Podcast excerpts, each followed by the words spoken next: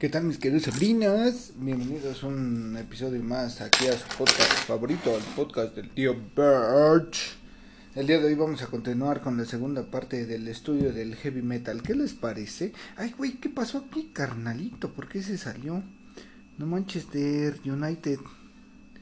Como siempre, como siempre, algo tiene que salir mal. Pero si ya lo tenía yo aquí abierto, ¿por qué? Bueno, ya lo mismo de siempre, mis queridos sobrinos. Puras pinches broncas, puros problemas, ¿verdad? Ah, no puede ser. No sé, no sé. No sé en dónde nos quedamos, mis queridos sobrinos. Ah, estábamos en lo del Rolling Stone, ¿no? Sí, aquí decía algo así como que eran considerados como hard rock y viceversa, ¿verdad? Luego aquí tenemos la guitarra eléctrica, andele, por aquí vamos. Perdón, mis queridos sobrinos, una disculpa, como siempre, ya saben aquí su tío Birch. Luego la riega. Dice, nos quedamos en Motorhead, ¿no? Porque hasta les puse acá la de The Game. Bien, en cuanto a la batería, esta debe crear un ritmo fuerte y constante basándose en la velocidad, potencia y precisión, según los autores Mick Berry y Jason Yanni. El batería requiere una cantidad excepcional de resistencia, una velocidad considerable, una coordinación y una destreza absoluta para tocar los intrincados patrones de metal. Una de las características propias del batería de metal es la utilización del cimbala choque, que es tocar los platillos y silenciarlos rápidamente con la mano. En adición a ello, la configuración del número de tambores, bombos y platillos es normalmente mayor a lo que se emplea en otros tipos de música rock.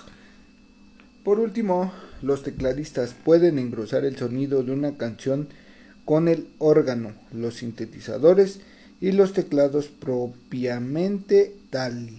Su sonido proviene principalmente del rock psicodélico y se efectúa en su gran mayoría como acompañamiento rítmico para dar un ambiente más oscuro.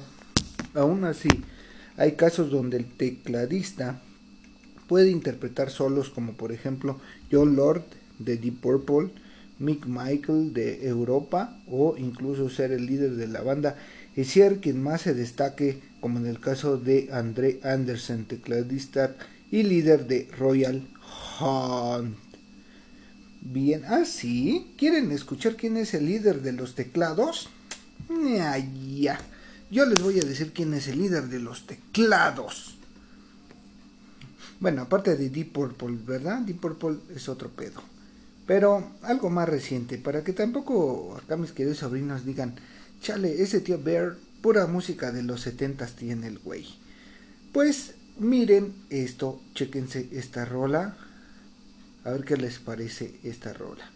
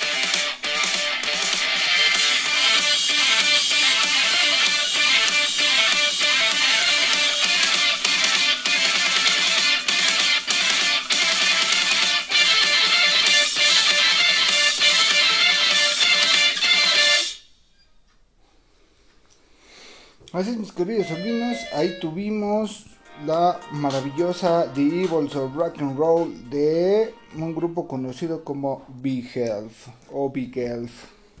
Así es, mis queridos sobrinos, esos sujetos que su líder pues es un tecladista que ocupa precisamente dos, dos sintetizadores al mismo tiempo. Una cosa muy, muy extraña, algo muy, muy fuera de serie. Así es, mis queridos sobrinos, bien, entonces continuamos, ¿verdad? Dice, también otro músico de la banda puede cumplir dicho rol, como es el caso del guitarrista Eddie Van Halen de la banda Van Halen. Además, existen situaciones donde el tecladista puede ser un músico de sesión en las producciones de estudio o en los conciertos en vivo. Esto quiere decir que el guitarrista no pertenece a la banda, sino que solamente lo contratan para ratitos, así como los mariachis, carnal. Continuamos. ¿qué, ¿Qué pasó aquí? Bien. Dice aquí, lenguaje musical. Bien, escuchemos esto a ver qué dice.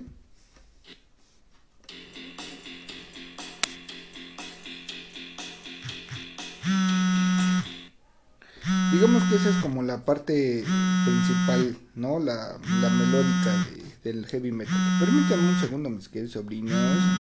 Listo, lo siento, mis queridos sobrinos. Ya saben, soy un sujeto muy ocupado. Básicamente, soy un empresario. Bien, Dice, según la, la socióloga enfocada en la cultura musical Dina Weinstein, el ritmo del género es enfático y posee tensiones deliberadas. Weinstein observa que los diferentes efectos sonoros disponibles en los bateristas proporcionan un patrón rítmico que asume una gran complejidad. En muchas de sus canciones, el groovy principal es cortito, de dos a tres notas, que generalmente se componen de corcheas y semicorcheas. Esta estructura rítmica principalmente se acompaña de varios estacatos hechos por la técnica del palm mute del guitarrista rítmico. El palm mute es tocar y palmear, es decir, ahogar el sonido con la mano para que no suene. La principal característica del ritmo es el riff, que crea el gancho temático de una canción denominado hook. Esta estructura también se emplea de manera más lenta añadiéndole redondas y acordes enteros para así crear un power ballad. En cuanto a su tempo, era generalmente lento durante sus primeros años, pero a partir de mediados de los 70 esto aumentó dando origen al speed metal y posteriormente al power metal. Los tempos del metal varían desde la lentitud de una balada, es decir, 60 pulsaciones por minuto, a extremadamente rápidos creados por el Blast Beat, 350 pulsaciones por minuto. Así es, mis queridos sobrinos, está también lo que es el speed metal, si ustedes no entendieron nada de esto, no se preocupen, esto es lenguaje musical y pues sinceramente yo tampoco no lo entiendo mucho, pero ¿qué les parece mejor si les pongo algo de power metal? les voy a poner a Gamma Ray. Gamma Ray, que es uno de mis grupos favoritos. Y vamos a ver cuál les gustará. Bien, ¿cuál les pongo? Les voy a poner esta de Space Eater. No, Space Eater está muy locochón. Mejor Menon Mission, ¿va? Menon Mission.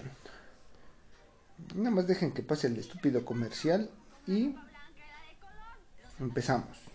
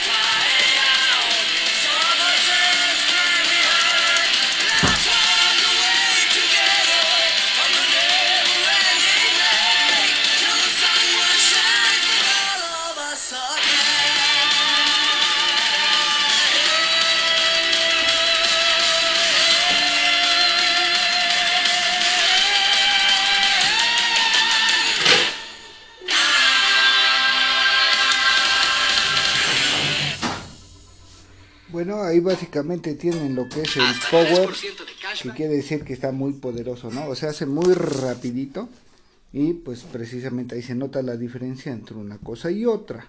O al menos eso quiero suponer, ¿verdad? Bien, ahora vamos a entrar un poquito más acerca del lenguaje musical. Si ustedes no comprenden, no se preocupen, no todos somos músicos, pero los que sí saben de música van a entender perfectamente de qué va toda la información que aparece aquí. Dice, estructura típica de la armonía. El heavy metal se basa generalmente en el riff, que es creado a partir de tres rasgos armónicos principales. Progresiones de la escala modal, tritono y o progresiones cromáticas y el uso del pedal point. El heavy metal tradicional o también llamado clásico tendió a utilizar las escalas modales, en el espacial el modo eólico y el modo frigio, que en términos prácticos y para dar un ejemplo sería la, si, do, re, mi, fa, sol y la. Y también fa, sol, la, si, do, re, mi y fa respectivamente. El tritono se ha empleado en el metal en varias progresiones de acordes y que se define como un intervalo que abarca tres tonos enteros, por ejemplo, do y fa sostenido. Dicha disonancia fue prohibida en la música eclesiástica medieval ya que los monjes consideraban que eran tonos del diablo, a lo que ellos titularon como Diabolus in Musica, que en español se traduce como el diablo en la música. Desde el principio el género utilizó el tritono tanto en los riffs como en los solos de guitarra y debido a ello y durante sus primeros años se apodaban como música del diablo. Por su parte, el pedal point generalmente se usa como base armónica de muchas de las canciones de metal. En simples palabras se puede definir como un tono bajo sostenido, por lo cual se mueve a través de otros tonos, brindando un cambio en la armonía, carnalito.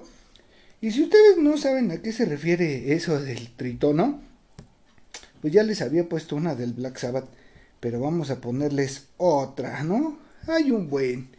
Los Black Sabbath fueron los pioneros en hacer esto del tritono. Y ya les había puesto, eh, ya les había puesto Black Sabbath de Black Sabbath de Black Sabbath de Black Sabbath. ¿Sí o no, racita? Se los había puesto en otro podcast. Pero ¿qué les parece si ahora les pongo... Les pongo... Ay, no sé. Mm, ¿Cuál será buena para que ustedes sientan el poder del tritono? Bueno, vamos a poner esta que es NIV, Black Sabbath, NIV. Dura 6 minutos, no es mucho, pero dice, y deja clarísimamente lo que es el tritono.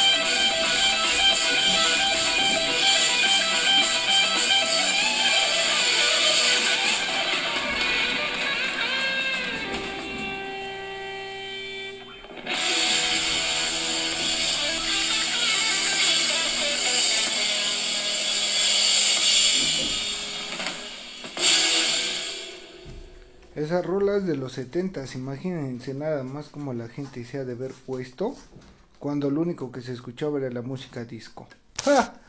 Bueno, mis queridas Sabrinas, hasta aquí le vamos a parar porque ya es mucha mucha información. Mejor nos vemos en el siguiente en la siguiente parte de esta pues de este estudio que estamos haciendo, ¿sí o no?